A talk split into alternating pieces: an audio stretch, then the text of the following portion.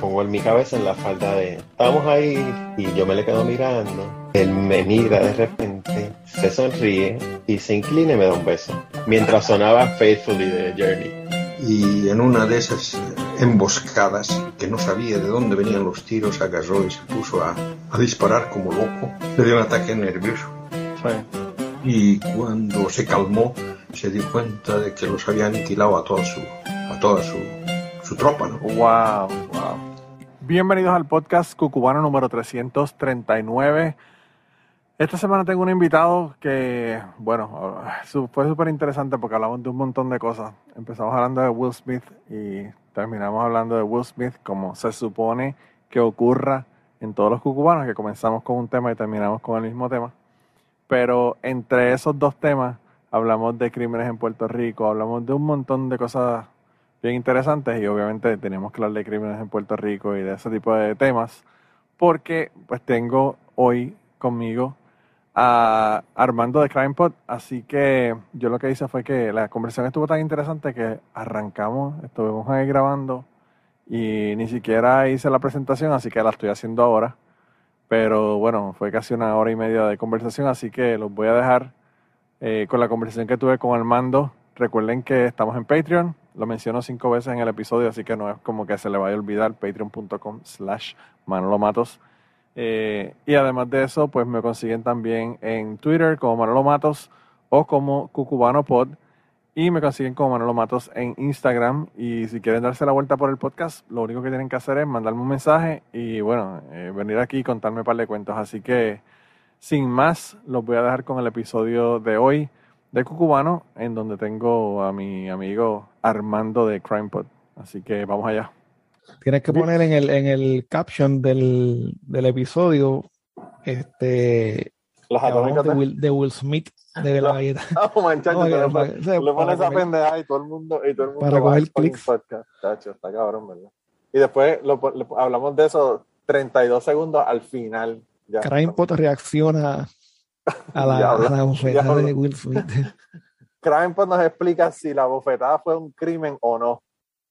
¿Verdad? Según, el Código Penal de California. Sí, ¿verdad? Un misdemeanor, un misdemeanor charge. Sí, sí, sí. Pero el tipo no quiso, el tipo se portó bien, no quiso press charges. Bueno, eso es lo que eh, hace. Si, si él, él perdió street cred al recibir la bofeta, imagínate si, si radicaba cargo. No, la pendeja no es esa, la pendeja es que yo, o sea, pierde street cred con alguna gente y con otra gente they praise him porque no le, no le brincó encima a, a Will Smith.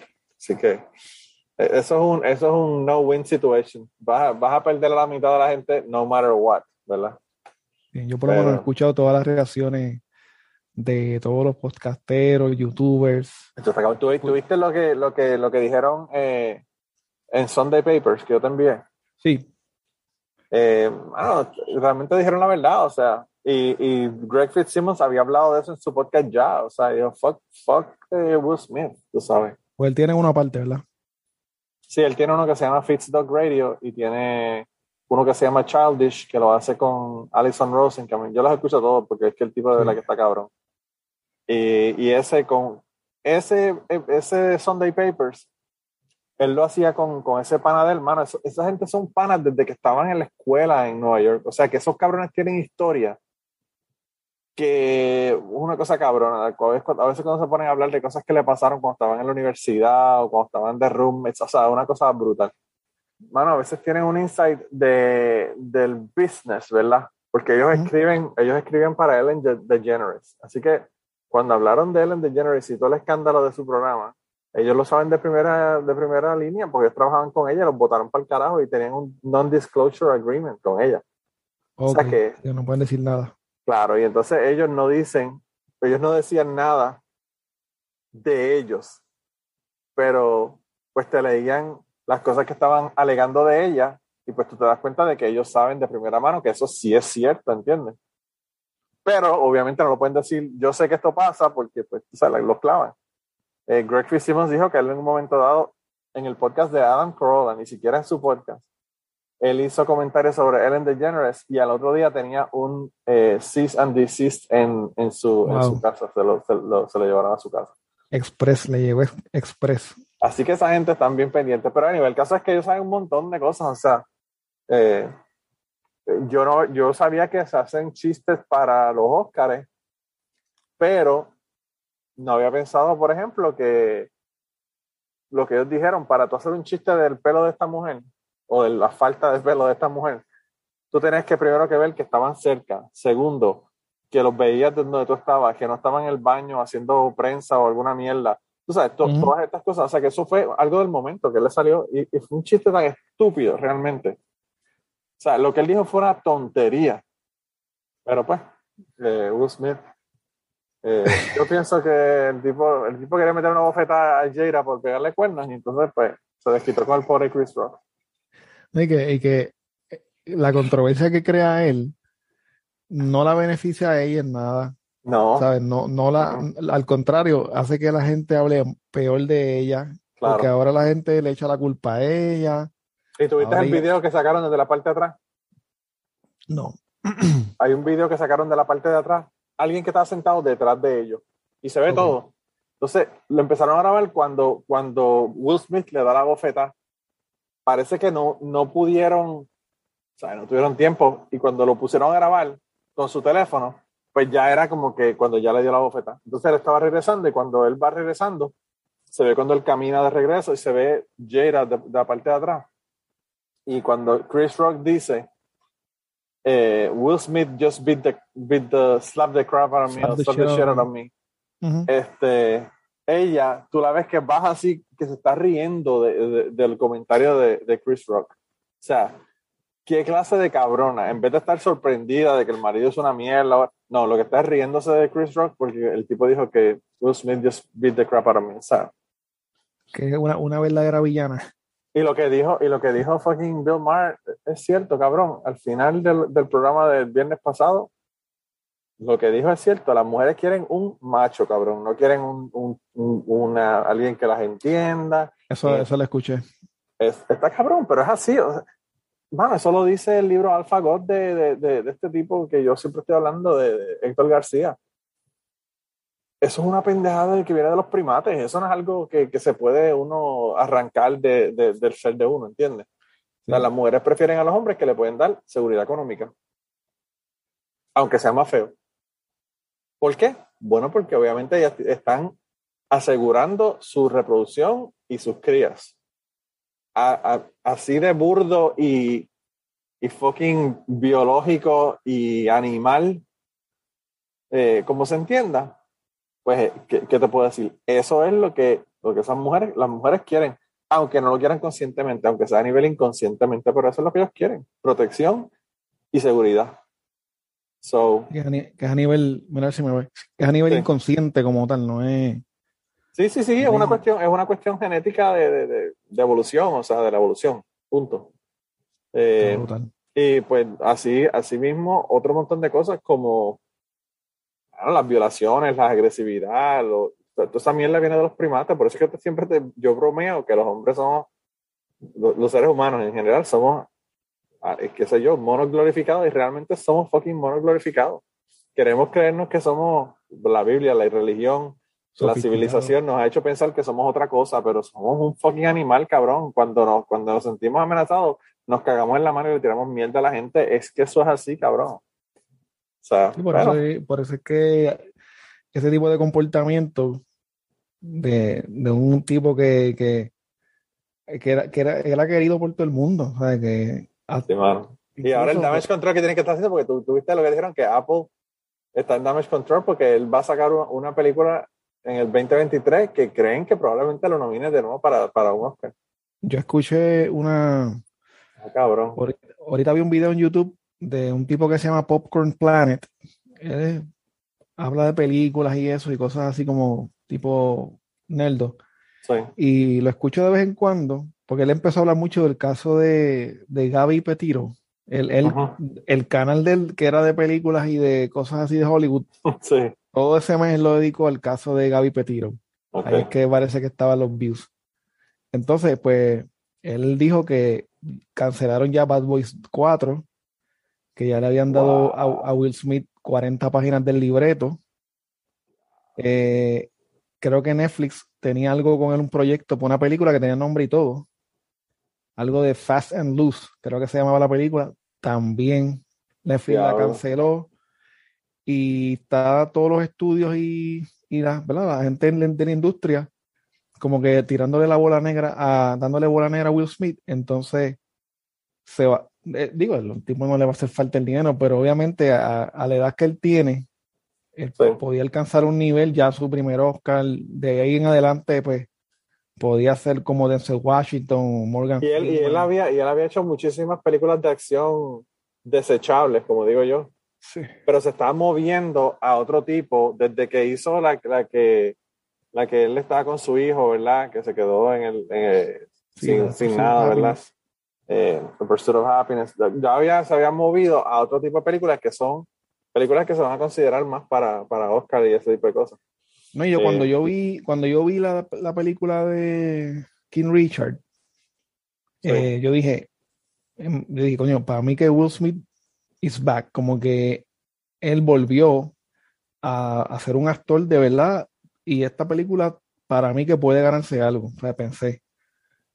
Y, dije, como que va a ser un comeback y va a empezar otra vez a hacer películas buenas porque yo era fanático de él, ¿sabes? De, Bad Boys. Sí, man, el Y, y de momento empezó a hacer un montón de porquerías de películas. Una que hizo con el hijo de él que se llama After Earth, que es una basura. Una que hizo Gemini Man, que es el, el, CGI que hicieron del que se ve bien porquería. Sí. O sea, lo que fue un montón de basura. digo, gana un, un montón de millones haciendo basura, ¿sabes?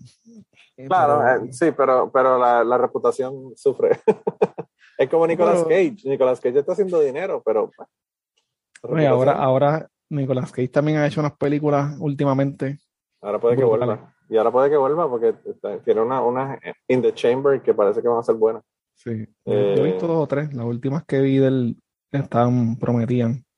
Sí. Vamos pues, Yo no sé, de verdad que Will Smith, bueno, es una movida tan pendeja. Es una falta de self-control tan cabrona. Este SNL, le, le, le, tiró también. No, no lo vi, no, lo llegué a ver, no lo llegué a ver. Sí, y yo le tiré un par de chistes a Jaira también. O sea, que ellos no les importó. Y yo te voy a decir una cosa, lo que nadie ha dicho, que yo se lo he comentado a par de personas con los que he hablado de esto. O sea, Jaira, Jaira puede decir, ver, hagan todos los chistes que le salga el culo de mí. Esa mujer estaba despampanante, cabrón. Esa mujer estaba hermosa. Con pelo, sin pelo. Esa mujer brutal. No, y, que, y que ese look de, del pelo así afeitado es un look que han usado muchas mujeres. Claro. Que les luce muy bien. Este, y para mí, particularmente las mujeres negras, se lee muy bien. Y aparte eh, de eso, cabrón, las mujeres negras el 99% de las mujeres negras lo que tienen es peluca anyway. So what the fuck? Ponte una puta peluca y se acabó el problema, ¿entiendes? Yo no sé si es esa mierda, esa idea de que la gente siempre tiene que estar haciéndose la víctima para todo. Oh, yo estoy bien jodido. Yo tengo, yo tengo 140 millones en el banco, pero yo sí que estoy bien jodida porque se me está cayendo el pelo. Mira, no me jodas, te para el carajo. ¿Quién fue el que habló así los otros días? No sé si fue este tipo, el que hace de. Estaba llorando, llorando y, y limpiándose las lágrimas con billetes de ¿sabes? Creo que fue el de, el de Deadpool, no me acuerdo el nombre de él ahora mismo. Sí. Que estaba diciendo como que él tiene como que una depresión y siente que no, ha logrado lo que quería. Oye, chico, por favor. No se te fue el cara. Como que, que se me olvide, te. Le cogieran pena a él, le cogieran pena a él, bendito que se siente inseguro a veces cuando va a coger una película. Yo escuché, no me acuerdo quién fue el que hizo, este, no sé quién fue el que hizo el, fue un stand-up comedian que se puso a hablar de la pandemia, pero no habló de la pandemia, de lo mal que estaba la gente. Y, o sea, los chistes no fueron los chistes normales que uno piensa de la pandemia, lo que empezó a joder fue con las celebridades.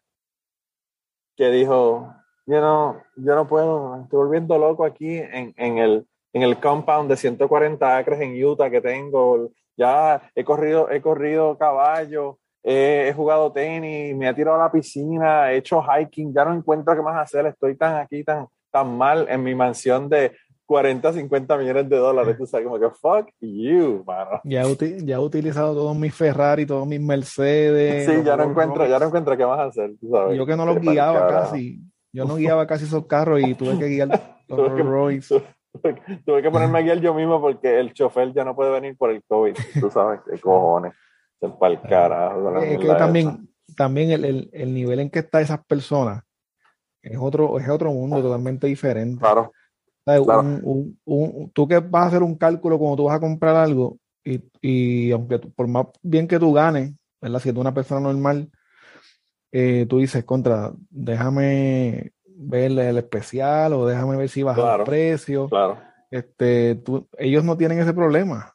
de, ok, ¿qué? ¿Qué es ese carro? Lo quiero, dámelo. O sea, no, no, no, no tienes, no tomas en consideración nada a la hora de comprar.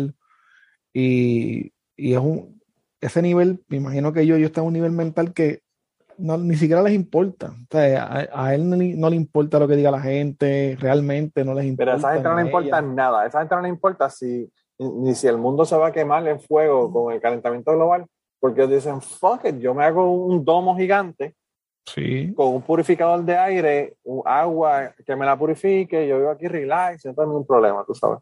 En esa, es en esa, o sea, estaban hablando de la, no sé si fue en el mismo Sunday Papers, que estaban hablando de la esposa de, de Besos cuando se divorció. Mm. La cabrona tiene 140 billones de dólares. 140 billones de dólares.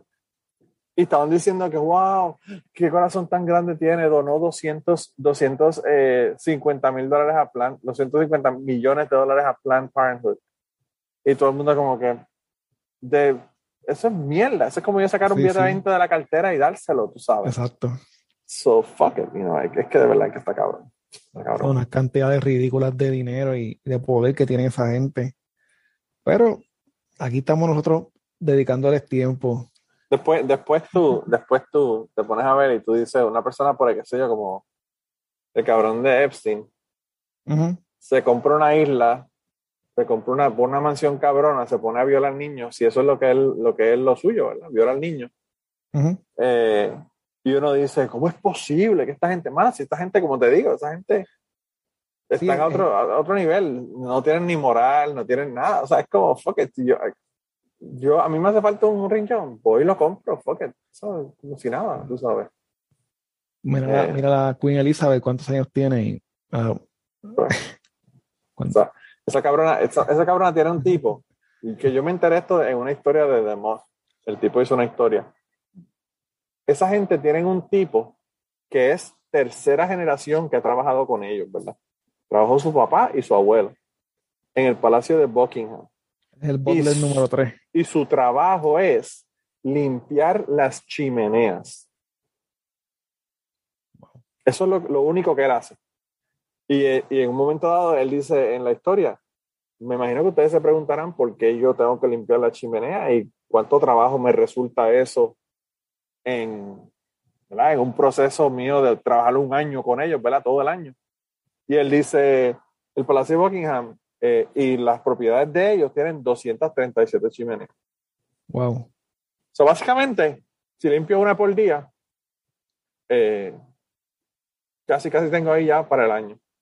Entonces son cosas que uno no se imagina porque uno piensa, bueno, tener una persona que te limpie en tu casa está cabrón. Eso, eso, eso es un lujo, ¿verdad? Eso quiere decir que tú tienes chavos para votar porque tienes una persona que te limpie la casa. Imagínate una persona que te limpie más que las chimeneas que tú tienes en tu casa. Eso, es otro nivel, o sea, Imagínate que tiene que tener una persona para cada cosa. Uno para la chimenea, uno para los pisos, un handyman que le hace trabajos de la casa. cabrón, está brutal. es que, limpia los zapatos. Mm, mm, mm, fuera de liga, fuera de liga. Y entonces después dicen que porque esta gente no, no, no están dentro del mundo real. Pues carajo, mano, o sea, eh, son los políticos y no saben cuánto vale un galón de leche. Cabrón, pregúntale a si cuánto vale un galón de leche, a ver si te sabe decir. Y eso es un pendejo. No te estoy hablando de un presidente de los Estados Unidos, o te estoy hablando de Putin, no te estoy hablando de, sea, el rey de España, te estoy hablando de un pendejo en Puerto Rico. Estoy seguro que no te sabe decir cuánto vale.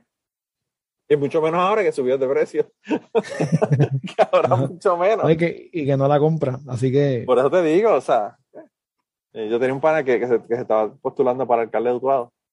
y él, y él me dice que, que lo que deberían de obligar a los, a los, a los políticos es a, hacer su propia compra. Que le den escolta, que le den choferes, que le den todas esas pero que ellos vayan y compren su, su, su propia compra. Porque él dice, tú en un supermercado tú te enteras de todos los problemas que tiene el pueblo. Desde estas cosas están muy caras hasta está cabrón, venía por aquí, había un hoyo y me caí en el hoyo y todos los cuentos y todas las cosas que la gente te van a contar en esa compra que tú vas a hacer de una hora, te va a dar una idea de qué son las cosas que tienes que resolver en el país. Y a mí me parecía genial, pero pues realmente esa gente no compra, no se compra. No, y no le eh, importa realmente lo que pase. Tampoco, claro. Eh, yo creo que esa es la tragedia más grande, ¿verdad? Que, que no les importa un carajo el asunto. No, no les importa para nada. Y ellos lo que están buscando es lograr su, asegurar su futuro este, con sus guisitos ahí y sus amigos para montar después un, ya sea una fundación o tener un, algún buffet de lo que sea y estar relax. Sí, está brutal. Está cabrón. Nosotros, y nosotros aquí, pues tú sabes. Nosotros aquí tratando de hacernos millonarios con, con un podcast. Con un Patreon. con, un Patreon. de tres pesitos en tres pesitos. Sí, mano, así mismo, así mismo. Y yo, eh, yo de verdad que, pues, mano, o sea, a veces yo, el otro día estaba hablando con, con Gary y ahí me, me, estaba, me estaba diciendo que estaba como que ya como castiado de todo porque pues él, él, él veía cosas, por ejemplo, que son cosas súper positivas que están ocurriendo, por ejemplo, en Puerto Rico, ¿verdad? Fundaciones, organizaciones, eh, trabajo con derechos civiles, todo este tipo de cosas.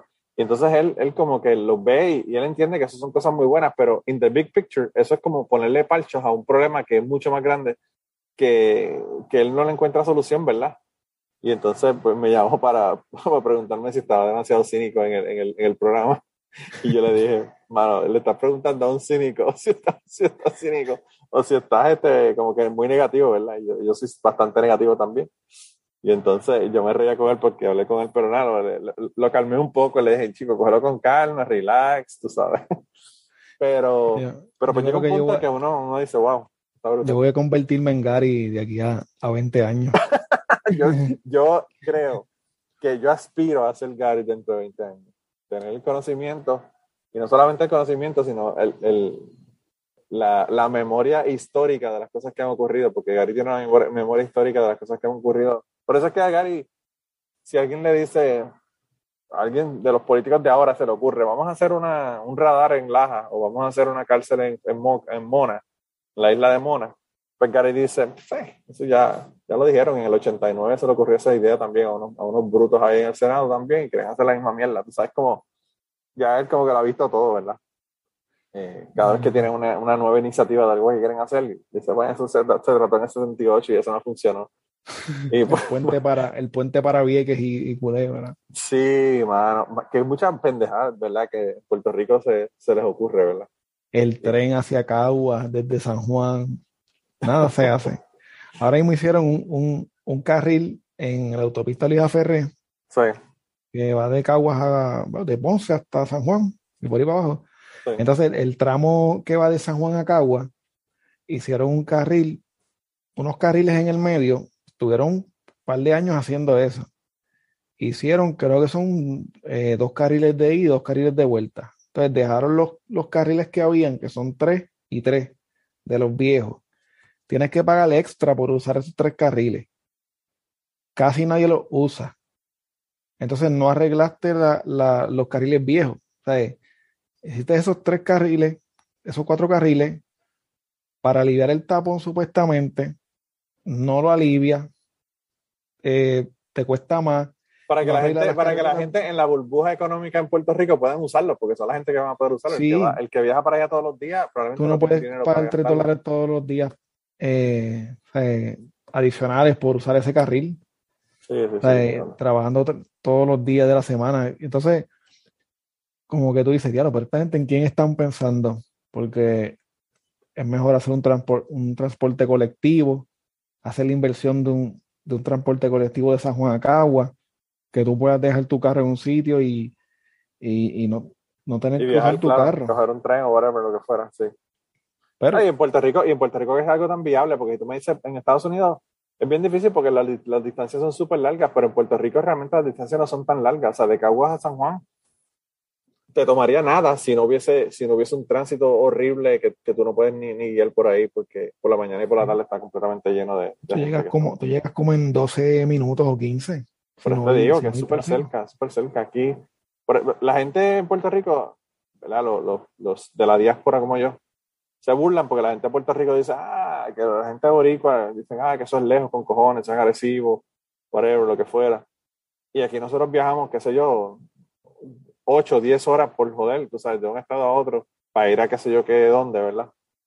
Pero yo creo que más que el tiempo y la distancia, eh, es los tapones y la inconveniencia, más que nada, ¿verdad?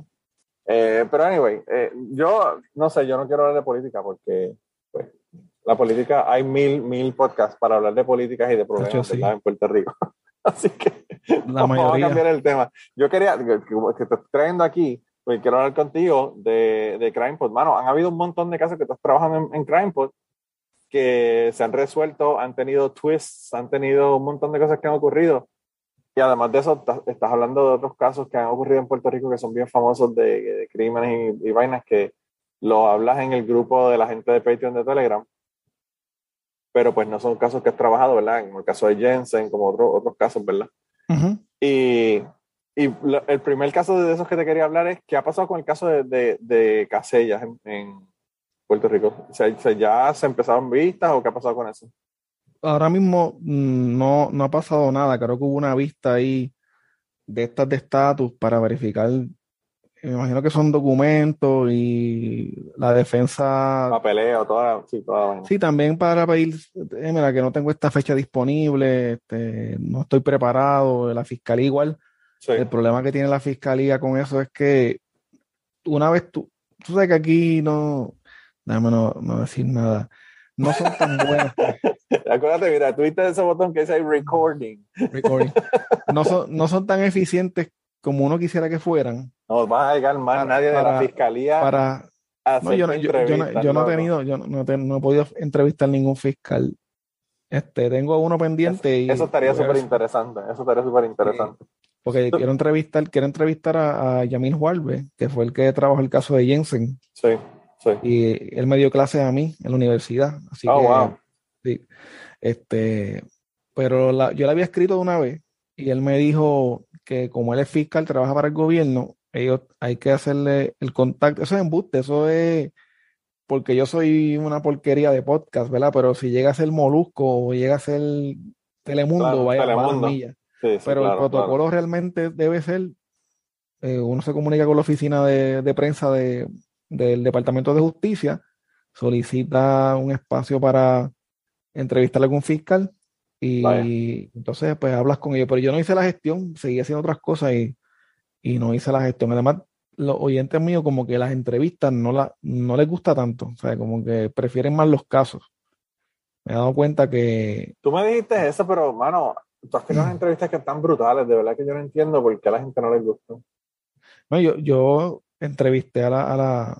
Aparte de que eso para mí, el tú, el tú bajar algunos episodios de un podcast y no bajar los otros, a mí me parece la cosa más extraña y aberrante del mundo. Eso, mucha gente lo hace, pero en mi mundo eso es como que yo no concibo que alguien, que alguien haga eso, ¿verdad? Es que también la, gente, se, la politiquería aquí en Puerto Rico es tan brutal que tú no puedes, eh, hay gente que se niega a escuchar distintas opiniones de, los dos lados, se niegan. Entonces, por ejemplo, Gary Gutiérrez dice algo, ah, este es un izquierdoso, esto y lo otro, comunista, eh, y tu coño, pero está bien, no estás de acuerdo con... evalúa, evalúa lo que está diciendo y olvídate de la persona, ¿verdad? Y no, y no es tanto evalúa lo que está diciendo. Yo cuando entrevisté a Gary y después entrevisté a, a la doctora que él me recomendó, pues ellos tienen unas posturas bien diferente lo que es la criminología crítica, algo que yo no conocía lo que era, ¿verdad? Y la pregunta que yo me hago es, yo digo, bueno, lo que hasta ahora hemos hecho, ¿verdad? Durante toda nuestra historia moderna, eh, no ha funcionado. Este, no ha bajado el crimen, la violencia hacia la mujer no ha, no ha, mermado, por más penas duras que ponemos, los narcotraficantes siguen haciendo lo mismo. Esa es una de, las de, de las cosas que, que, la gente, por la que la gente se opone a la pena de muerte. Porque la gente dice, ah, tan pronto empiecen a matar gente, van a dejar de matar y van a pensar dos veces, mira, mano, o sea, eso no va a ocurrir. Como tú, como tú vas a hacer algo, tú muchas veces actúas hasta por, hasta por impulso, ¿me entiendes? Cuando tú te dicen que la muerte ya es calva, ¿tú lo piensas o vas a meter una bofeta al tipo? Yo a mí, yo, yo, yo voy rápido y le meto la bofetada, tú sabes. o sea, eso, eso, esas cosas son, aparte de que, hermano, eso es por impulso que tú vas y matas a alguien por la razón que sea. No estás contando que la persona está, se metió cocaína hasta el culo para ir a matar a alguien. O sea, que hay otro montón de factores. Esa persona no está en su sano juicio. No, es que no está pensando en, ah, déjame ver qué dice el código penal. Eh, sí, déjame leer el código penal antes de, salir a la calle. ¿De qué manera lo voy a matar para que me den menos años? Ellos no ven noticias, no leen este, ah, las leyes. No importa nada. Tú sabes que ellos saben que hay un tipo que hay que matarlo y que van y lo matan. Ya. No, es un, no es un disuasivo para nadie. Además, cuando tú haces algo malo, tú crees que no te van a coger. O sea, tú, no, tú no lo haces pensando que me van a coger. Hermano, eso, eso pasa con todo. Eso pasa cuando la gente tiene sexo y no usa condones y piensan que no le va a dar nada. Exacto. Lo mismo, o sea, siempre uno tiene esa, esa el, ser humano, eso viene de fábrica, eso viene genético, eso viene de, de, la evolución. Uno siempre piensa que no le va a pasar nada. Cuando tú ves a un pendejo brincando de un edificio a otro edificio, 14 pisos, porque cree es el que yo caigo en el otro techo y se cae en los 14 pisos y se mata. Pensaba que iba a brincar y a caer bien en el otro lado. Sí, los que practican deportes extremos así, ellos también no piensan que se va a romper la rodilla. Y los que pelean UFC no piensan que los van a chocar ahí, les van a dar 50 puños en la cara. Y eso, y eso, y eso está cabrón, porque en, en UFC hay un montón de cosas que tú las ves y te dices, pues hermano, lo quiero pero hay otras cosas que tú las ves, partidas de pierna, unas cosas que tú dices, ay, ya lo vete para el carajo, ¿sabes? Eso está brutal.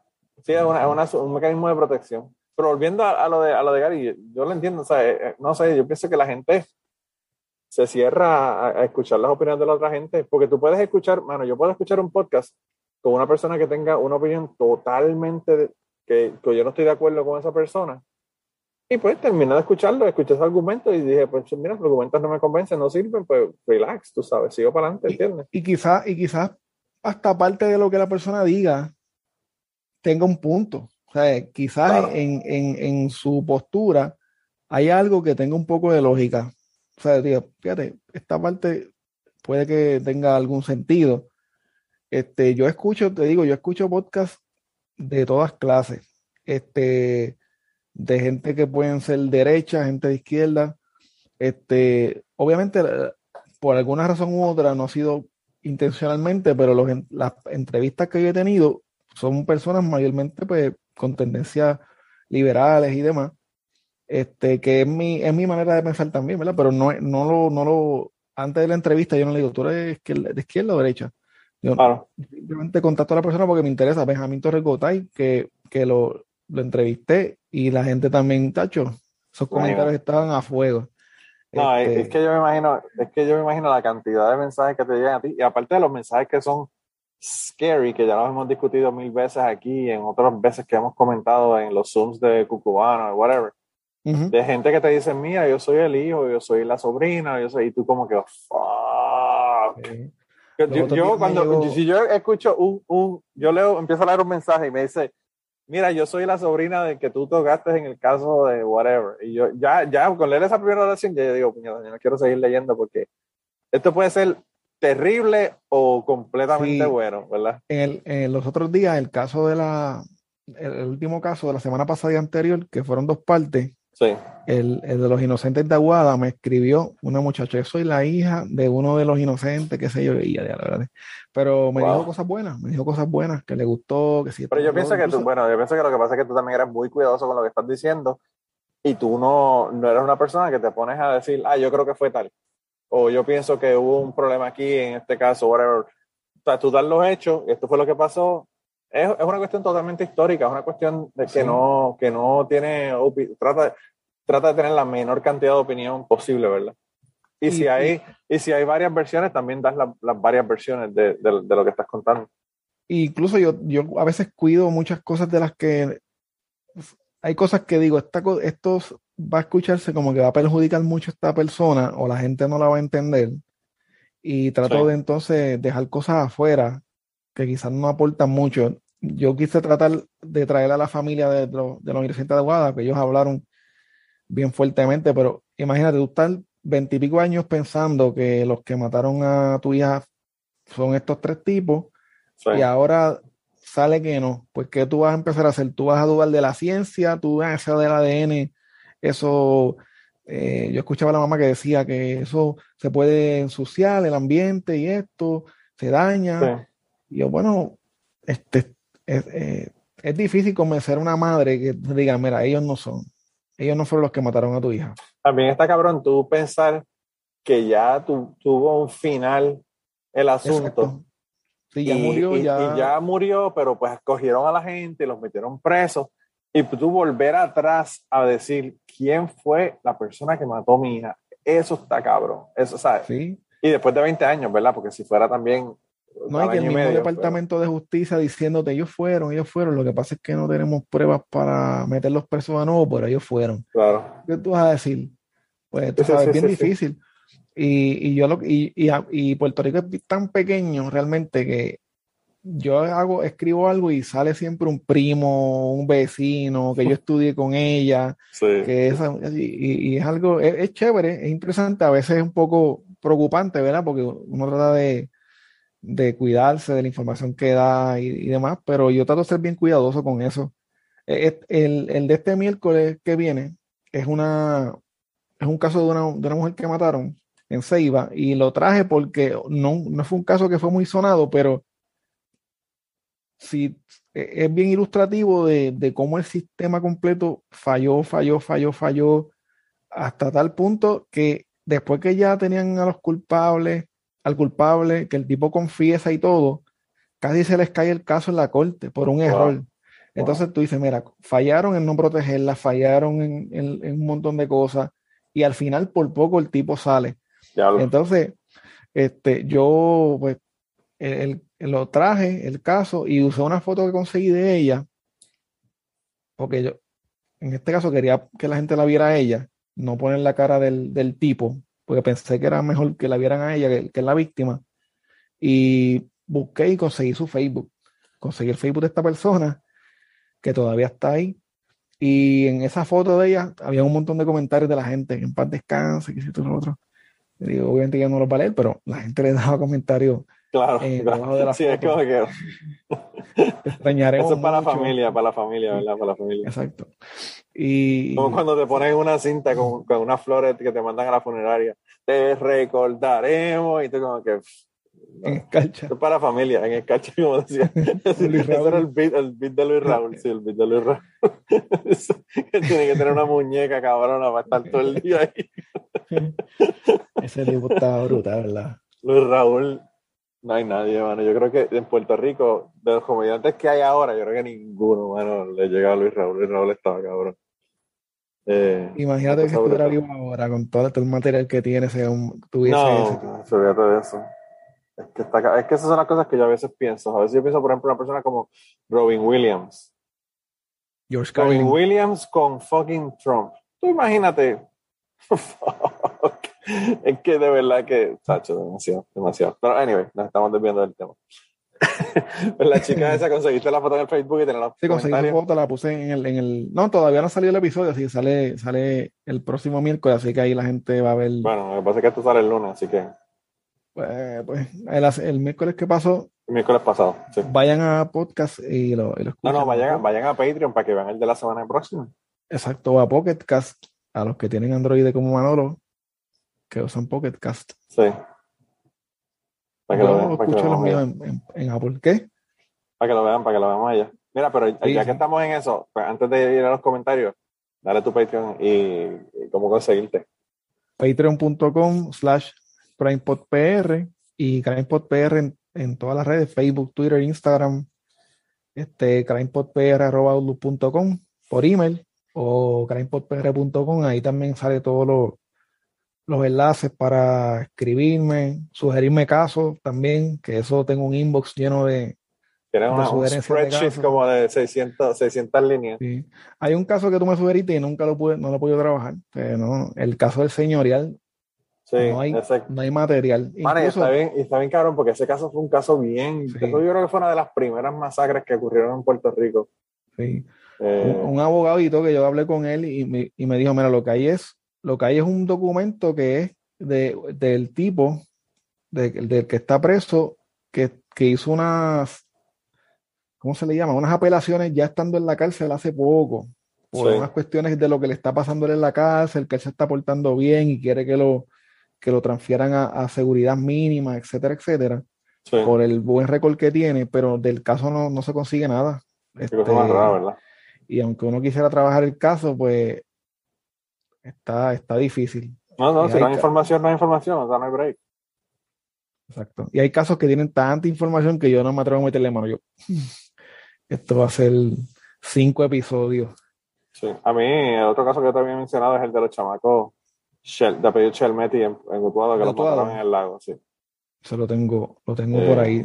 Eso yo creo que todavía tienen nenes por ahí, porque esos chamacos llegaron con un Mustang y una corbeta de Nueva York. Y yo creo que tenían más leche derramada que tres monjitas esa gente, porque todas las chamaquitas de la escuela le daban un ride, ya tú sabes. Así que puede que haya niños por ahí que hayan, sí, sin apellido, sin el apellido. Sí, eh, pero anyway, anyway. Pues nada, continuamos. Entonces, ¿viste los comentarios en, en, en, la foto de ella? ¿Qué pasó? No, los comentarios que vi en la foto de ella eran de gente deseándole, ¿verdad? Que, que descansara en paz y demás sí. Eh, para la familia y eso. Pero todavía no. Lo que me preocupaba un poco era cuando saque el episodio, pues que, que alguien me vaya a decir, como que, ah, ¿dónde tú sacaste esa foto? Esa foto de mi mamá, o esa foto de mi hermana, o de mi tía. Y pues obviamente siempre está esa, esa, ese elemento que me da un poco de temor cuando hablo de un caso, porque uno, uno ve los casos de lejos y, les gusta y, lo, y, le, a uno tiene, hasta, la gente es morbosa, ¿no? Le gusta saber de, de los detalles eh, de lo que pasó en el caso, pero cuando es alguien que tú conoces, pues es, es, una perspectiva diferente, es bien fuerte. Sí, es súper doloroso. y yo trato pues, de ser lo más sensible que puedo, pero es un tema que, pues, escogí ese, ese tema, ¿verdad? Para hacer mi podcast, pude haber escogido, qué sé yo, hablar de música o de, o de deporte, pero me metí en ese, me metí en ese lío. Así que tengo sí, sí, está cabrón. Y, y, el asunto de ese es, que, como tú dices, tú, sabes, tú, en Puerto Rico todo el mundo conoce a todo el mundo. Siempre va a haber alguien, o sea, y sobre todo porque tu podcast es súper popular, mucha gente lo escucha. Eh, pues eh, hace que, que, un montón de gente lo escuche y aún si la persona no lo escucha, o sea, una persona que no escucha podcast, alguien que conoce a esa persona que conoce a un familiar, le va a decir, mira, hicieron un episodio de, de tu sobrina o whatever, y entonces puede que no escuchen tu podcast, pero van a escuchar ese episodio, entonces es como que bien difícil. Eh, ahí me han escrito abogados de gente que yo he tratado los, los casos, abogados, y me han dicho como que ah, aquí esto que dijiste no fue así, no fue así. Y yo eh, lo he llamado a hablar con él, con un abogado que hablé. Y era un señor bien viejito, parece que eso como fue un caso viejo, pero él se acordaba del caso y me dio todos los detalles de lo que pasó y qué sé yo. Este, no lo grabé porque él se escuchaba bien mal. La verdad que, que su voz, no sé, apenas se entendía, pero sabía de lo que estaba hablando, ¿verdad? El caso. Y dije, como que déjame dejarlo aparte, que él se tranquilice y se desahogue conmigo. Este, no me dijo nada malo porque terminamos en, buena, como en una buena conversación, pero él parece que quería poner su punto de, de que esa muchacha no era no era lo que decía la gente que era. Y así he, tenido casos de hermanos, de personas que han matado, que me han dicho, ah, escuché tu caso, es bien fuerte, saber que fue de mi hermano. Y yo, yo bueno, tú comentaste, tú comentaste la, última vez, me parece que fue que estuviste aquí, no sé si fue a mí a nivel personal la parte, o si fue a la gente de Patreon o qué, pero, eh, o si fue aquí en el podcast, porque tú has estado varias veces aquí, de que hay casos que tú has eh, no mencionado detalles de cosas que se encontraron eh, que le hicieron, por ejemplo, las víctimas porque te parece demasiado fuerte. Eh, sí, yo. Que, pues, recordar o saber, ¿verdad? Personas quizás pensaron, pensaron, mataron a tal persona, whatever, pero no saben los detalles de cómo lo mataron, ese tipo de cosas.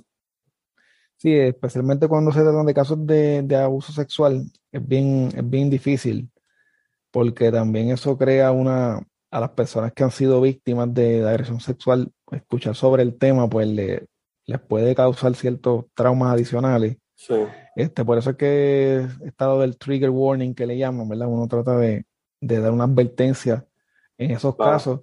Este, pero yo realmente hablo de lo que se dice también en los medios de comunicación y a veces los medios de, comunicación son más, más directos con lo que dicen. hay unos medios de comunicación que tú los oyes y tú dices, bueno, yo vi cuando encontraron a la chica en la laguna. A la eh, Keila, Keila. Que no me acuerdo el nombre de ella, pero me acuerdo del cabrón hijo de puta, ¿verdad? Acusado ya. Todavía no, todavía no, no, todavía no lo han enjuiciado, ¿verdad? No, de quedaron en que no van a, a meterle la pena de muerte. Eso fue lo último que decidieron. Pero a el tipo todavía está, está viendo el caso, así que todavía no te puedo decir que es un cabrón, es el cabrón acusado. eh, y, y yo, obviamente, mano, yo estuve pegado como todo Puerto Rico, por, qué sé yo, 24 horas viendo todas las noticias, a nivel de que yo me llegué aquí a mi trabajo y y me lo puse en la, en, el, en, la, computadora y lo dejé ahí corriendo, tú sabes. Eh, mientras yo procesaba muestras y hacía cosas. Y las cosas que le estaban preguntando a la gente, eh, la prensa y tal, mira, yo como que, cabrones, denle espacio a esta gente, cabrones, acaban de encontrar el cuerpo de su hija, de su sobrina, de su nieta, de lo que sea. Sálganse para el carajo, denle espacio y dejen de estar preguntando preguntas tan, tan cabronas, ¿verdad? lo más brutal fue cuando ellos estaban, eh, y yo me acuerdo que yo también estuve así, o sea, yo no sé ni cuántas horas yo estuve ahí pegado en el televisor viendo eso. Yo te podía, yo, yo creo que te lo puedo comparar con lo de la, la guerra de Ucrania, la invasión de Ucrania, que eso fue como que uno pegaba la televisión esa primera semana. O el caso de, ¿te acuerdas del maratón de Boston? Cuando el maratón de Boston que, que tú estabas viendo eso, cómo se metían por las calles. y, yo, que soy, y yo que soy un viejo cabrón, la persecución de la Bronco ah, de O.J. Simpson. Bron, es que eso era todo, no era, no era Puerto Rico, era Puerto Rico, Estados Unidos, todo el fucking mundo, porque ese hombre lo hacía todo Bueno, las finales de la, de la NBA la interrumpieron el, el juego. Sí, mano, para, qué cosa brutal, ¿verdad? para ver en vivo eso. Eso está cabrón. Pues eso fue un caso así, por lo menos de, de los que yo recuerde de Puerto Rico, eh, en, en, este siglo, ¿verdad? No ha habido un caso así tan... El de Ana Cacho, pero el, eh, no fue tan así en vivo, ¿me entiendes? Porque no, no, no, no, es que el problema, el problema es que la gente estaba transmitiendo por televisión nada. La espera de la gente frente a ciencia forense, por ejemplo. Y lo que estaba era nada, repitiendo la misma mierda, repitiendo la misma mierda, esperando que alguien saliera y estaban ahí dos horas, ¿sabes? Y a mí, yo, eso lo que me recordó fue en el caso, que también me acuerdo, yo era un chamaquito, yo tenía nueve años. El caso de Luis Vigoró, cabrón, cuando no se sabía dónde estaba, que no aparecía, que estaba, estaban todos los, todas las personas que hacían el show del mediodía, básicamente ahí llorando, abrazándose unos a otros, sin saber qué iba a pasar, hasta que en un momento dado dijeron, encontraron el carro quemado. Y ahí, the shit hit the fan, como dicen. Ahí fue donde todo el mundo dice como que, wow. Y, y a lo que la gente le sorprendió fue Mano, Lidia Echevarría llorando de la manera que estaba llorando en esa transmisión en vivo, sabiendo que ella fue la que mandó a que le hicieran todo eso. Yo como, wow, hay que tener la sangre fría, cabrón. Pero anyway, eso, eso fue lo que me recordó en, el caso este de, de Keisha, ¿verdad? No, y que, y que a mí me sorprendió mucho la manera en que estaban, pues yo me acuerdo que yo lo estaba viendo en vivo, estaba con mi esposa y todo viéndolo, y estaban en la sala de la casa de la mamá, y estaba el papá y la hermana, y yo le digo a mi esposa, la prensa lo que está es esperando que aparezca el cuerpo para ver la reacción de la mamá y del papá ahí en vivo, de que, de que lo llamen para decirle, mira, encontramos el cuerpo. Y estuvieron así hasta que, hasta que los llamaron. Hasta que ocurrió, claro. Hasta que ocurrió. Y después el, el, lo más grotesco, ¿verdad? El, el, rescate del cuerpo, el cuerpo flotando ahí en, vivo, en la televisión, después cuando se lo llevan en la lancha. Yo lo que este, pensaba, yo que soy un, loco para el cara, las pendejas que, yo pienso, no sé si es la, la comedia me ha afectado el cerebro, pero yo lo que pensaba era, cabrones, no, que no se les caiga el cuerpo una mierda, porque, o sea, no cometan un error porque están con todas las cámaras, hasta el fucking helicóptero dando vuelta por encima, sacando videos. Yo lo que pensaba, si estos cabrones dejan caer ese cuerpo y se dan la cabeza de una mierda, hasta ahí se, le dañó toda la reputación a esta gente. Caen en la boca de todo el mundo. Y, es algo que, digo, el, a la gente le, le, encanta eso en Puerto Rico, le encanta hacer teoría eh, y, y, realmente ser experto en todo. Si, si tú hablas de la guerra de Ucrania, hay expertos, de la pandemia, hay expertos, de los casos criminales, hay expertos, de política, imagínate que ni se diga y la gente se mete en, en, esas páginas y a veces he recibido comentarios así de, de unas teorías bien locas de los casos y yo digo, esta persona hizo una gimnasia mental brutal para llegar a esas conclusiones. este, yo siempre te lo he dicho, cabrón, eh, deberías de tener una sección en tu, en tu podcast de las teorías y las pendejas que te manda la gente por, por mensaje, porque eso está cabrón. Hay un tipo que se llama, ¿verdad? El nombre que se pone. Es más, sacar, sacar episodio, el episodio de los miércoles y que el viernes sacan los comentarios del episodio, o de ese episodio de los anteriores, ¿verdad? Cosas que te han mandado. Necesito más tiempo para hacer esas cosas. no, lo que necesitas es más gente que te den 3 dólares en Patreon. Exacto, para, para que yo poder delegar este tipo de cosas, ¿verdad? Hay un tipo que se pone, ¿verdad? El nombre Waldo Veneno, con B de bueno. Waldo Veneno que siempre me comenta en, en todos los casos. Waldo Veneno, para qué nombre tan creativo, Puerto Rico está cabrón. y él tiene unos takes ahí. Waldo Veneno. De, verdad que los comentarios de YouTube son, es un mundo totalmente diferente a Twitter, a Instagram. Es como que la gente no tiene filtro ahí. O sea, no, no, no. A veces tú ves unas cosas y a veces ves unas cosas también en, la, en los reportajes de Nuevo Día o de Primera Hora, que ponen los comentarios debajo y tú dices como que, wow. Sí. La que está brutal, está brutal la gente. Pero sí, si haces eso, me imagino que sería tan, o más popular que el, que, el, que el mismo podcast. Porque eso es lo que hace la gente en Puerto Rico. En Puerto Rico tú sabes que tú te metes a una barra y si hay alguna pendeja o de política o de algún crimen que está corriendo o algún bochinche, alguna cosa, tú te metes a esa barra y todo el mundo tiene una opinión, todo el mundo te, te hacen el, el, el, el play by play todo el mundo, por ejemplo, qué sé yo, Chris Rock le, le, da una bofetada y todo el mundo te dice lo que pasó tras bastidores que no salió en cámara, pero que ellos saben que Jada le dijo, vaya allá y métale una bofetada. Tú sabes. Ella, le dio, ella le dio como un codazo a él. Sí, sí, sí. Lo, peor de eso fue, yo tengo, yo, te digo, a mí me encanta, yo ya dejé de, de poner cosas en Facebook hace tiempo, ¿verdad? Pero entro de vez en cuando y cada vez que entro es como que el algoritmo dice, te voy a poner la cosa más loca del día. Sí. para que te quede, para que vuelva, para que veas lo importante que es quedarte aquí. Entonces tengo, tengo un, un, muchacho que estudió conmigo desde, creo que desde escuela elemental. Y ese muchacho, él es contrario a todo, o sea, nada es real. Todo es una conspiración, todo es algo, la galleta es falsa, o sea, la bofetada ¿Ah, no fue, sí, Ah, eso, fue más eso fue más montado que no sé qué. la, o sea, la vacuna es tal cosa. No cree en nada, él no cree en nada. El telescopio de recibo no se cayó, eso lo tumbaron. Exacto, yo le comenté, no, no, si eso fue de maldad para, para, qué sé yo, para no invertir, lo, lo demolieron. Si te fijas cómo cae, se nota que hubo una implosión que hubo como las torres gemelas, ¿te acuerdas? un rayo, un rayo que vino desde una nave de, de, extraterrestres que los estaban detectando y le pegaron un, tiro. Exacto, para que no siguieran. Está cabrón. A, mí me encanta, antes, a mí me encantaban mucho las teorías de conspiración. Yo me pasaba.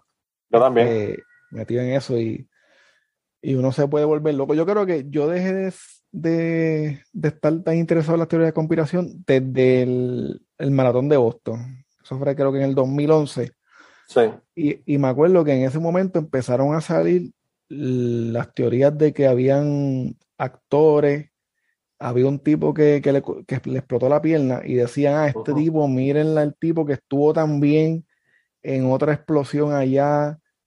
Y como que era falso, que el tipo no perdió la pierna nada. Sí, sí, sí, sí, Y ahí fue que empezó a salir lo de Sandy Hook, ¿te acuerdas? De, de Connecticut.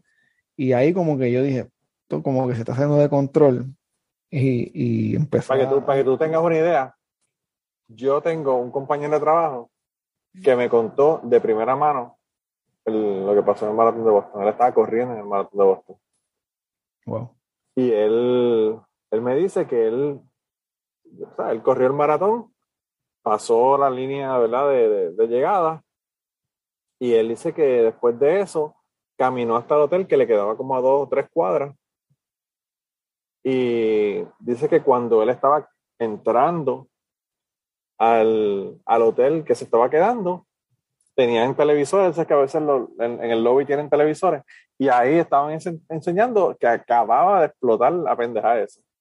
Él había pasado, mano, lo que te puede tomar a ti terminar un maratón y caminar tres cuadras para llegar a tu hotel, qué sé yo, 15 minutos, 20 minutos. El ser un buen corredor lo, le salvó la vida. Y, y, yo le decía eso, yo decía, cabrón, si tú hubieses pasado por ahí 15 minutos más atrás, más, antes, o sea, más tarde, Estuviese jodido, cabrón. Y me dice, sí, es que yo todo, esa fue la última vez que corrió ese maratón, fue esa. no volvió a correr el maratón de Boston. De verdad. No volvió, no, no, o sea, él dice que le, no, sabes que le daba el PTSD toda la vez, porque, porque, sabes, tú te salvaste, pero tú sabes que Boston se fue en lockdown, y, o sea, hubo un montón de cosas que pasaron después, las víctimas, tú escuchabas los vehículos de emergencia, toda esa pendeja, y entonces, pues, tú sabes, en el caso de él, entonces, él lo vivió, o sea, toda esa, toda esa otra parte, ¿verdad? A pesar de que no vivió la explosión, ni vio las víctimas, eh, ¿verdad? En vivo, ni nada. Pero, cabrón, o sea, eh, eh, es fuerte, de verdad. Y esa pendeja con, con las teorías de conspiración es bien cabrona porque, o sea, hay una, hay una regla que básicamente dice que si las cosas, hay una explicación para las cosas, generalmente la explicación más fácil o más sencilla es la que, la que es la correcta. Y pues lo mismo pasa con las teorías de conspiración. Yo, yo creo que yo lo he comentado aquí en, el, en el podcast. Eh, estaba escuchando que estábamos hablando antes de comenzar de, de Greg Fitzsimmons y, o quizás no hablamos al principio, no me acuerdo ya. Eh, pero anyway, de Greg Fitzsimmons y él estaba hablando con, con Mike Gibbons. Mike Gibbons, el papá de Mike Gibbons, trabajó construyendo el World Trade Center. Él era, él era, o sea, ponía los rivets, ¿verdad?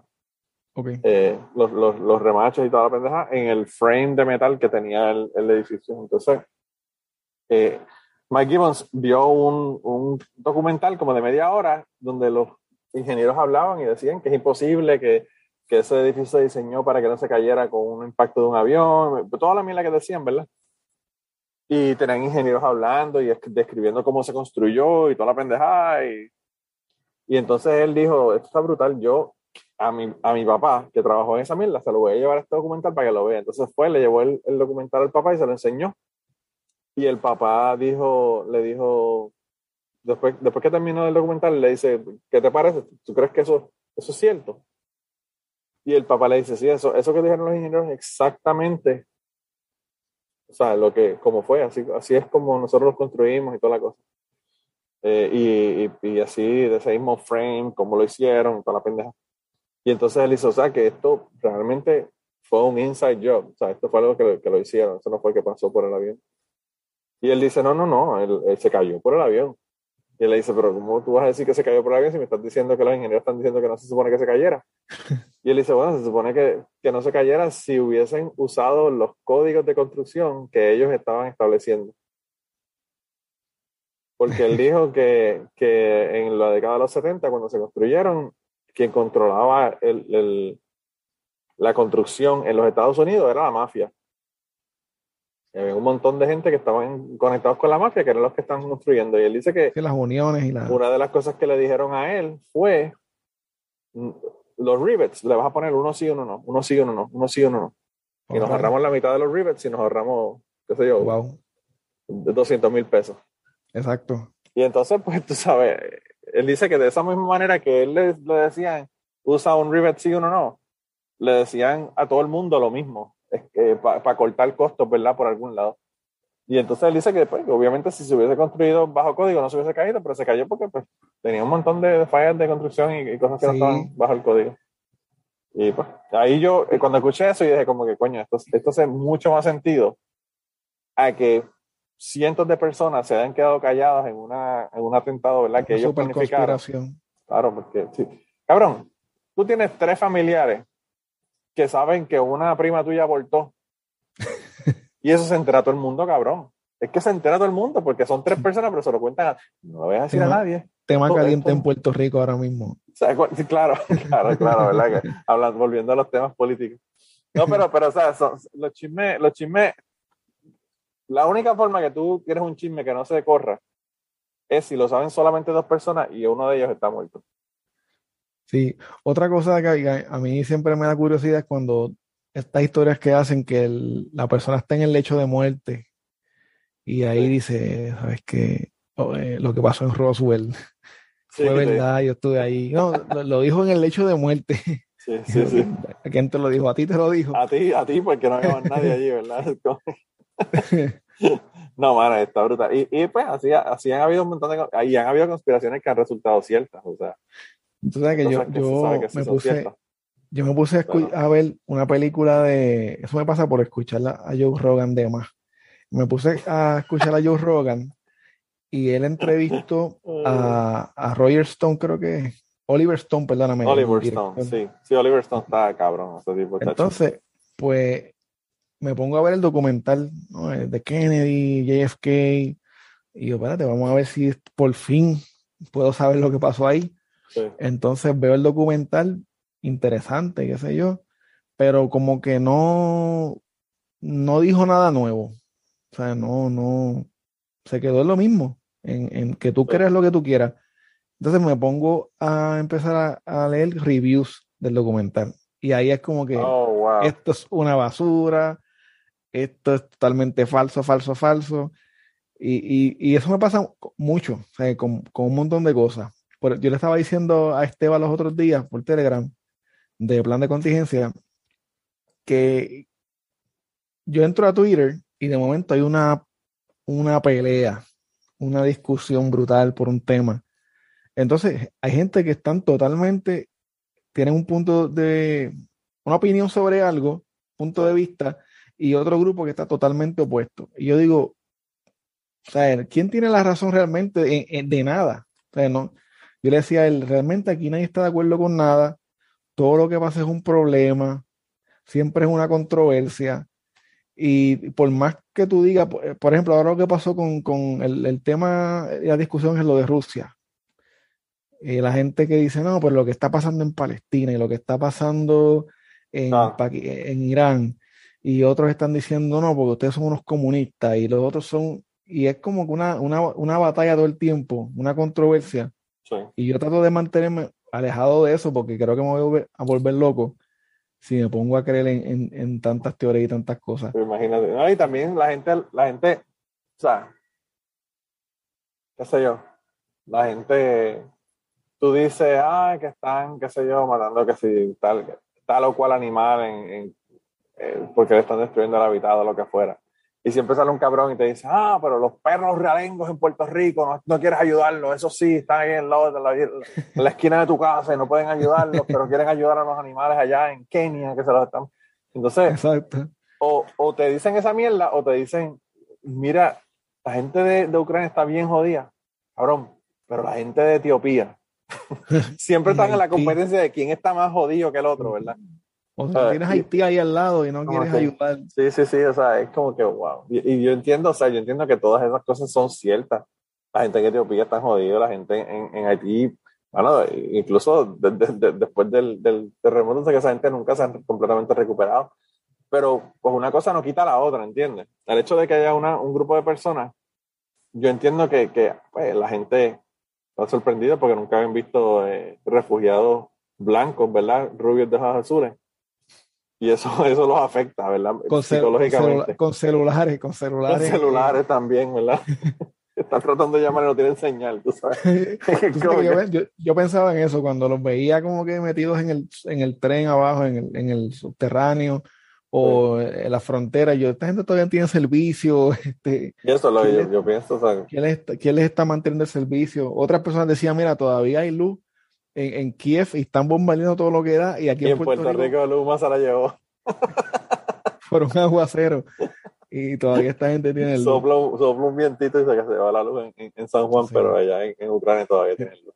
Sí, está cabrón, realmente, realmente está brutal. Es como la gente que te, que te ven, te ven un, un, una persona que, un homeless, por ejemplo, que tiene un celular, que puede ser un celular prepagado. Sí, en un momento dado tuvo 30 De los que todavía la gente le llaman los de Obama, el celular de Obama. También, también. y entonces, eh, pues, tú, tú, tienes el celular y la gente como que, pero, pero mira este cabrón, mira, mira, viviendo en la calle, pero con un celular. ¿Pero qué tú quieres que, que el tipo haga? O sea... Fíjate, yo, eh, yo, lo, yo lo juzgo cuando... Yo, yo tengo que admitir que lo juzgo un poco cuando los veo que físicamente se ven bien, o sea, que se ven como o sea, que, el, el, el, homeless que mi hermana entrevistó en Cucubano, que se bañaba y se cepillaba los dientes y toda la cosa, tú, tú no lo hubieses dado chavo. Mm, sí. porque, fuck you. No, porque yo digo, este tipo mide como 6 pies, se ve que pesa como por lo menos 180 200 libras. Ese tipo puede trabajar. digo, sí, tipo, claro. Puede hacer un hamburger, puede hacer un hamburger o algo, puede, qué sé yo. Eh, yo aquí al lado de casa están construyendo y hay unas personas que lo que están es parados así con una banderita ahí como que dale, dale, ah, sí. señas. Eso, Eso lo puede hacer un homeless. Sí. El problema es que si el tipo tiene problemas mentales, puede que se ponga con la bandera a tratar de darle a, una pelea imaginaria en el medio de la calle y cause si más, más accidentes. Exacto. Este, sí, eh, eh, eh, no sé, a veces nosotros siempre juzgamos, juzgamos, juzgamos sin... Igual que si tú ves un carro que se estaciona, una persona que se estaciona en, en, un parking de impedido y tú ves que se baja caminando normal, o es un carro como que bien brutal, un carro bien caro, una guagua. También. y tú ¿qué tú pretendes? Que salga una persona ahí como que cojeando en silla de ruedas. Todo jodido, todo jodido. Eh, tiene que ser, si sale este tipo camina bien, yo creo que este es falso, pero puede ser que tenga una condición mental o de un tipo de otra condición claro, que uno no puede. Que le den ataques epilépticos está guiando. bueno, un oyente guiando. Sí, sí, sí, eh, eso mismo. Tú sabes que eso, eso, es una de las cosas que yo siempre digo, eh, a mí me, me, han, me han volado la cabeza. ¿Por qué puñeta las ATH, los cajeros automáticos, que están en, los servicarros tienen breo. Eso yo sí siempre he querido saber por qué. ¿Cómo que? ¿Mm? ¿Mm? Pero anyway. Ah, tú dices los de los servicarros. Sí, los de los servicarros, porque si tú estás o sea, como puñeta, o sea, ¿para qué quieres el brace si estás en un fucking carro y vas a sacar chavo? Pues cabrón, si tú no ves, también odia la cosa, o sea. Yo creo que es que la fábrica que hizo las ATH, pues la hizo todas así. La hizo estándar, la hizo estándar, sí.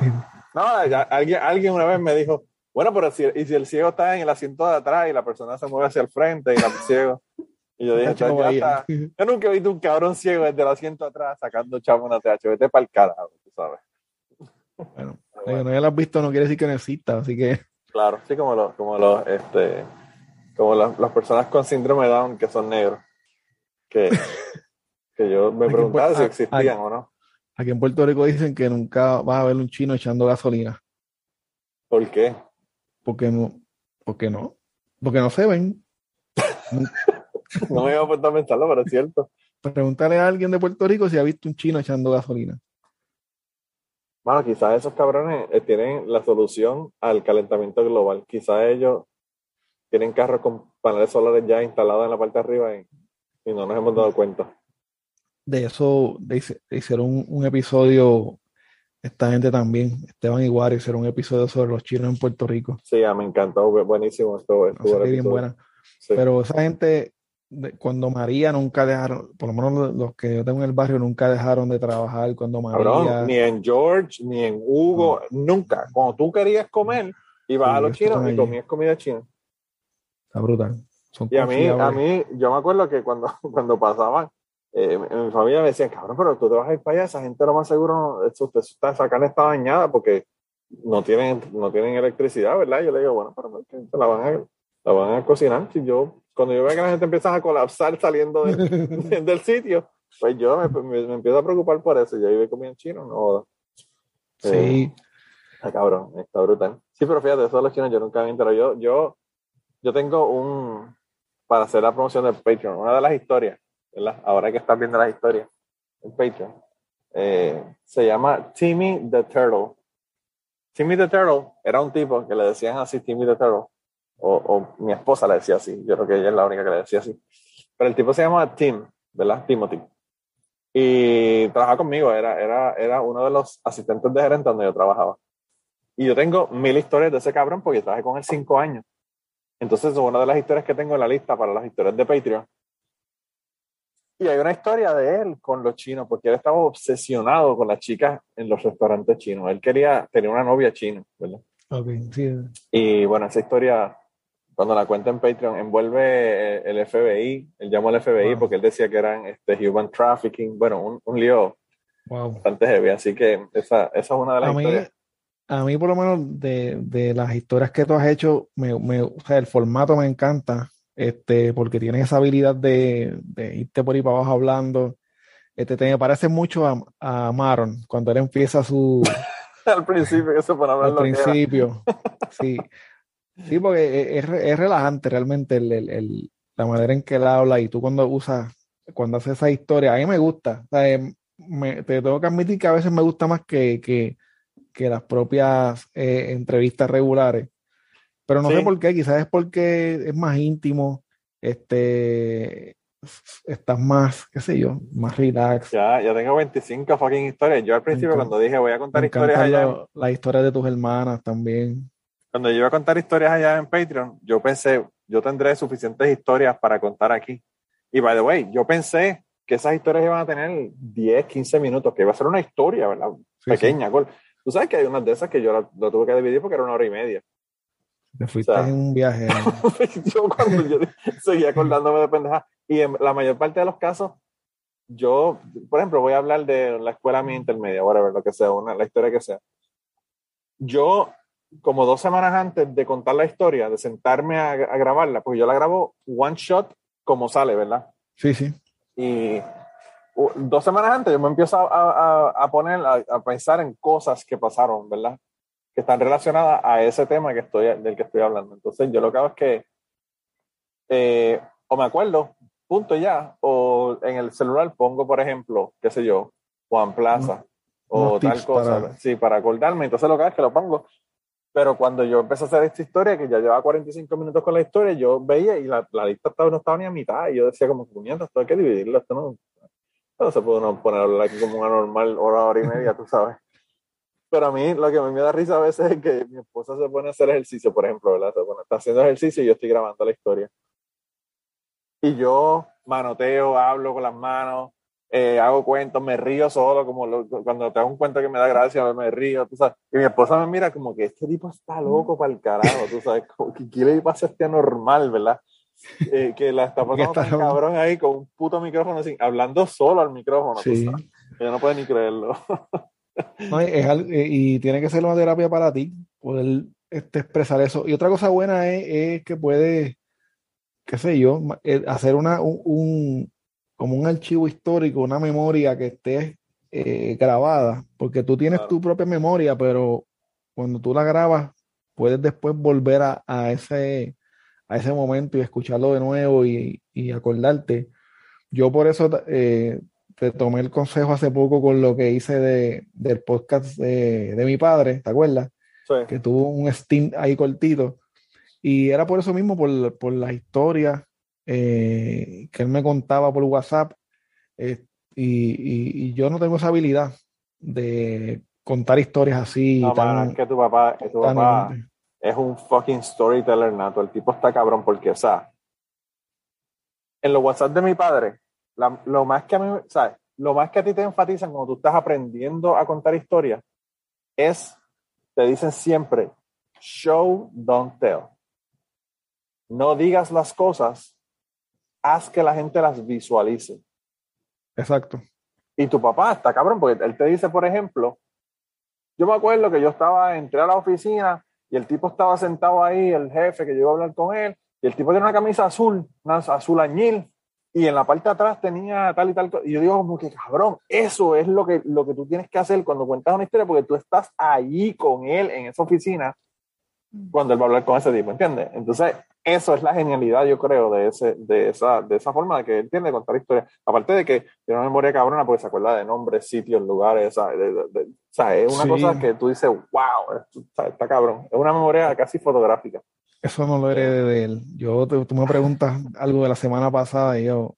Yo tengo que, yo tengo que hacer el esfuerzo. O sea, yo puedo hacerlo, pero, pero no, es, no me sale naturalmente, ¿verdad? Y yo creo que ah, eso cuando, cuando en el cubano el tipo contó, cuando el tipo, en, cubano contó el tipo lo de, lo de la, lo de que tuvo sexo con su tía, perdió la virginidad con su tía. Ese tipo es un, es un storyteller nato. Porque la historia te agarra y es que tú no puedes, no puedes no escucharla. Y no es por el tema, es, por la manera que él lo, él lo cuenta, ¿verdad? Anyway, ¿qué me vas a decir? No, no, eso mismo que, que es, quizás uno. Lo que pasa es que también el, el, lo que lo hacía tan espontáneo era que él no sabía que, que ese contenido se iba a utilizar en el momento, ¿verdad? Cuando yo cuando él me estaba enviando los mensajes. ¿Y qué pasó? Que cuando le digo, mira, voy a hacer esto con tu, porque yo no quería hacerlo tampoco sin autorización, porque no, claro. Aunque él es mi papá, pues una persona que... A mí a veces las personas me, se creen que yo vengo aquí y pongo historias de la gente sin autorización y yo jamás en la puta vida. No, es que, y, que, y que es mi papá, que yo pudiese decir, ah, eso es mi papá, no importa. Pero yo dije, no, eh, yo estoy usando su voz y tú sabes, que y, hasta él a veces dice nombres y todo, yo traté de proteger los nombres lo más que pude. Eh, pero cuando le dije. No, los apodos. Los nombres no son tan buenos como los apodos. No, tipo. tiene unos, unos, apodos increíbles. Eh, y, y, él, y cuando le dije eso, ¿verdad? Que estaba grabándolo, que, que me enviara audio, que me contara historia. Sí. Pues ahí como que se contaminó eh, y, me hablaba diferente. Me hablaba como que con más proper, este, cuidando más las ah, y yo le dije, yo le dije, Pai, no, háblame normal y como tú haces, no me... Como si nos estuviéramos dando una cerveza y me estuvieras contando un cuento. Sí, porque estaba, estaba ya pensando en un público.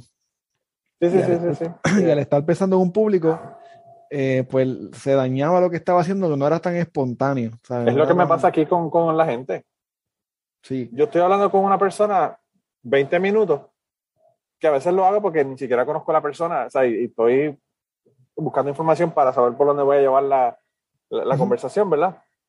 Y estoy hablando con esa persona 20 minutos y cuando le digo, mira, vamos a comenzar, ahí ya es, se, es un se pone la corbata, se pone la corbata. Y, es un switch tan brutal. Y entonces por eso yo siempre digo que cuando llega una hora la conversación, es cuando la persona se pone bien porque ya se le olvidó que está grabando, ya está en otro, otro vibe, tú sabes, y ahí es que te cuenta las cosas, ¿verdad? Como, el, eh, como Esteban, hablando, by the way, hemos hablado de Esteban y de Gary Gutiérrez, un saludo a los dos. Como Esteban siempre hace, que cuando llega aquí a Cucubano, hablamos un cojonal y a la hora, cuando yo termino de grabar, me dice, mano, te voy a contar lo que me pasó el otro día. Una prostituta me pidió pon. Tacho, eso estuvo demasiado. Yo lo puse en Patreon. Eso estuvo demasiado. Como que carajo. O sea, y te hace una historia que tú como que, pero cabrón. ¿Dónde tú vives y no ¿dónde tú te metes? el podcast para hacer esta loquera, ¿verdad? O sea, como que, a mí me encanta, me encanta. Yo, by the way, voy a Puerto Rico y le dije, le dije que cuando fuera Utuado, le iba a decir para que fuera por allá para, para llevarlo a dar vuelta por allí, por edificios históricos de Utuado y pendejo. Una, una vez yo fui, yo, yo grabé a, yo llamé a Rubén Ahmed este, para, que, para que hiciera algo. Era para que me hiciera como un voiceover en uno de los, de los episodios. Y estuvimos hablando como dos horas, Manolo. Y, obviamente yo no liberé eso en ningún lado, pero eso, yo lo tengo grabado, algún día a lo mejor lo pongo en Patreon. y hemos hablado y hemos vacilado, eh, hemos tripeado a gente. Y era para, y era para que él me grabara unas frases como de dos minutos o tres, nada más. Pues, las conversaciones son así más espontáneas. Yo cuando, cuando llego a las entrevistas, es, para mí es lo más difícil de hacer. Para mí es lo más difícil. Porque no me siento natural, no sé cómo reaccionar a veces. Este, sé yo, me siento como que estoy en un, bien serio, como que, espérate, estoy hablando aquí con la directora del Instituto de Ciencias Forenses de Puerto Rico, eh, pero yo no soy un entrevistador, o sea, honestamente. Yo como ciudadano normal le hablo a Susan Soltero igual que le hablo a cualquiera de otro verso. Sí, pero es como que me, me, enfoco en, en, lo que quiero preguntar y en un tema y como que tengo que quizás aprender eso claro. con el tiempo, ¿verdad? Pero... Yo pienso que, que, lo que pasa también es que tú estás en un trabajo, ¿verdad? Que es más didáctico que lo que yo estoy haciendo, que es una conversación, ¿verdad?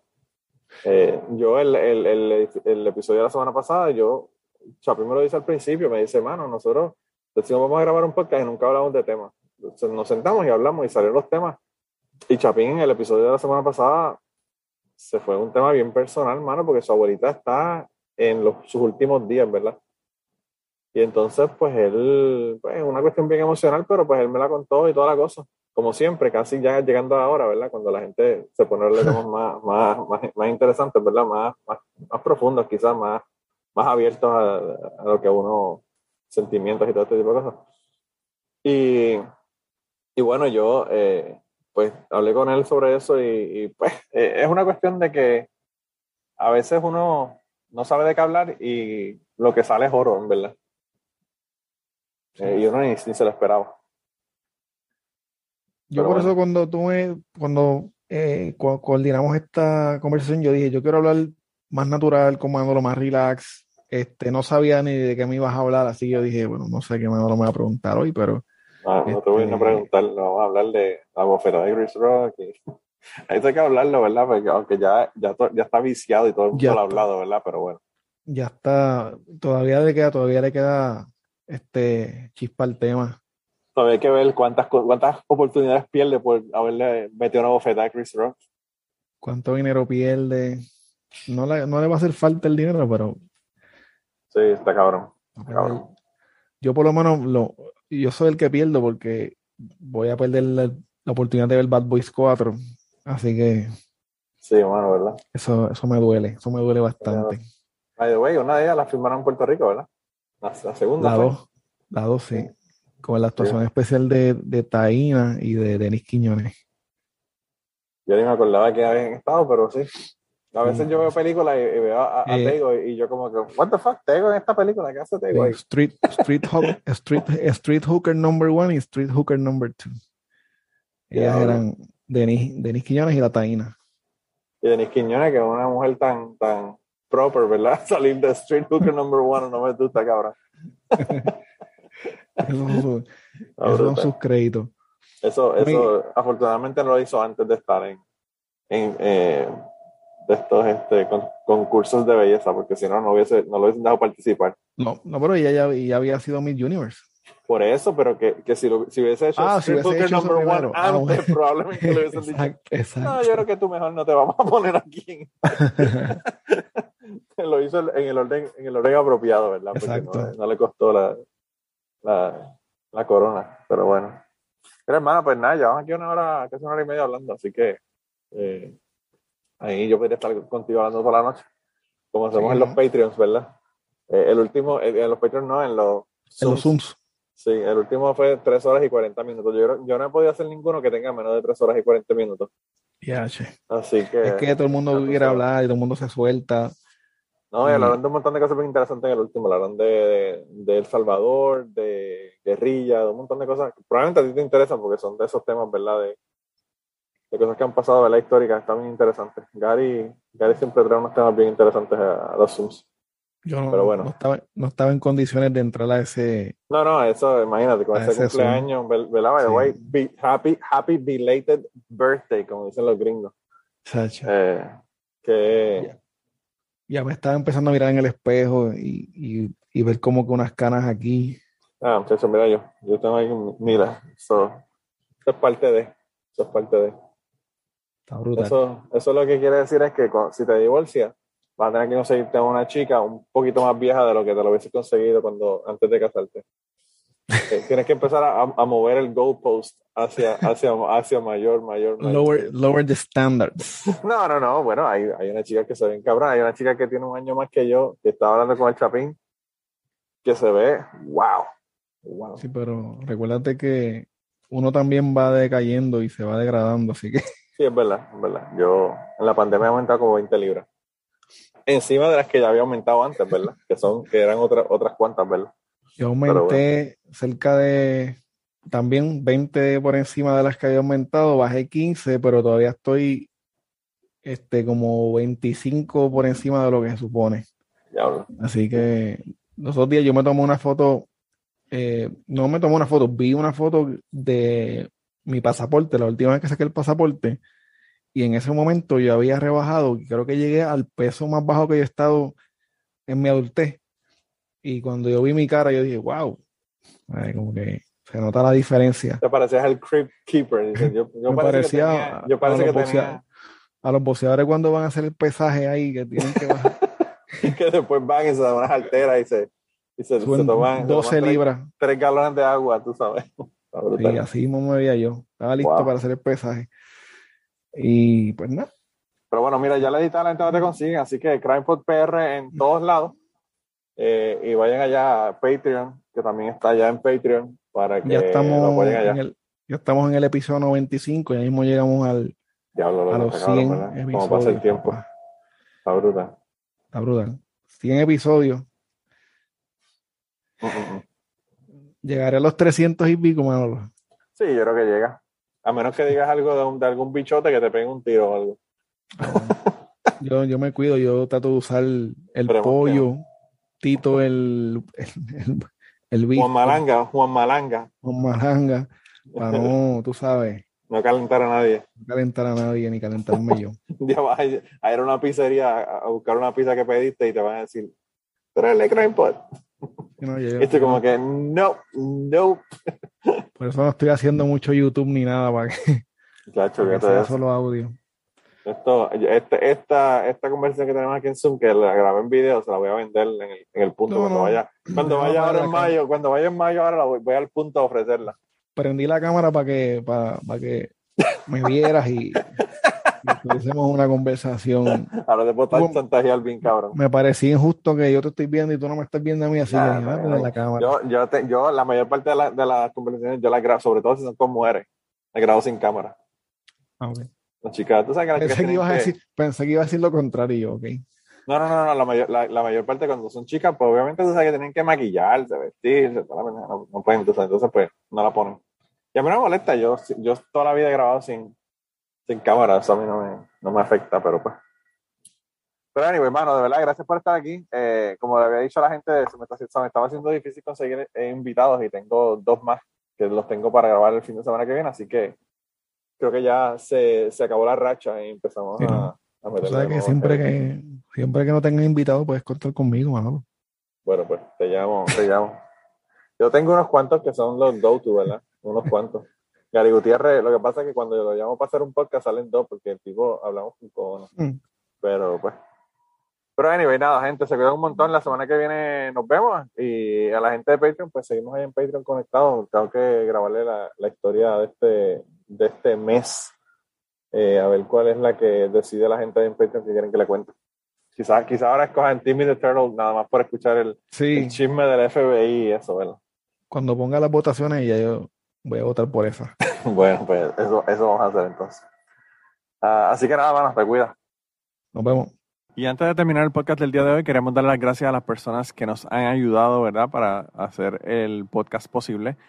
Eh, la primera persona que quería agradecerles a Raúl Arnaiz, que me hizo el logo de Cucubano.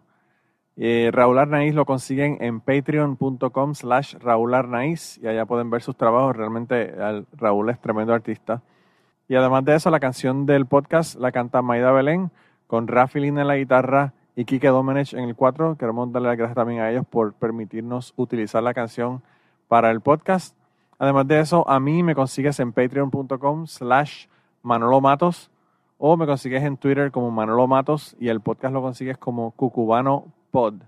Así que por allá nos puedes enviar mensajes, nos puedes decir eh, que nos quieres contar historias, te puedes autoinvitar a participar en el podcast. Siempre estamos buscando invitados nuevos que tengan historias interesantes, así que no, no dudes en llamarnos si tienes una historia que nos quieres contar. Y nada, espero que pasen una semana increíble y nos vemos prontito.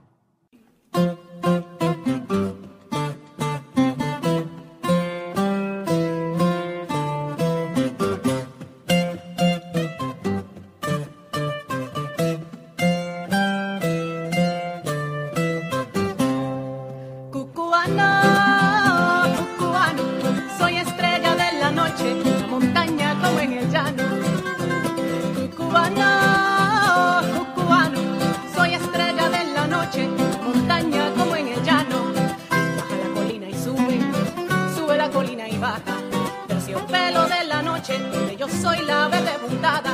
Baja la colina y sube, sube la colina y baja. Terciopelo de la noche, donde yo soy la verde puntada. Terciopelo de la noche, donde yo soy la verde puntada. Y digo así, cubana, cubano, soy estrella de la noche, como en el llano, cubana.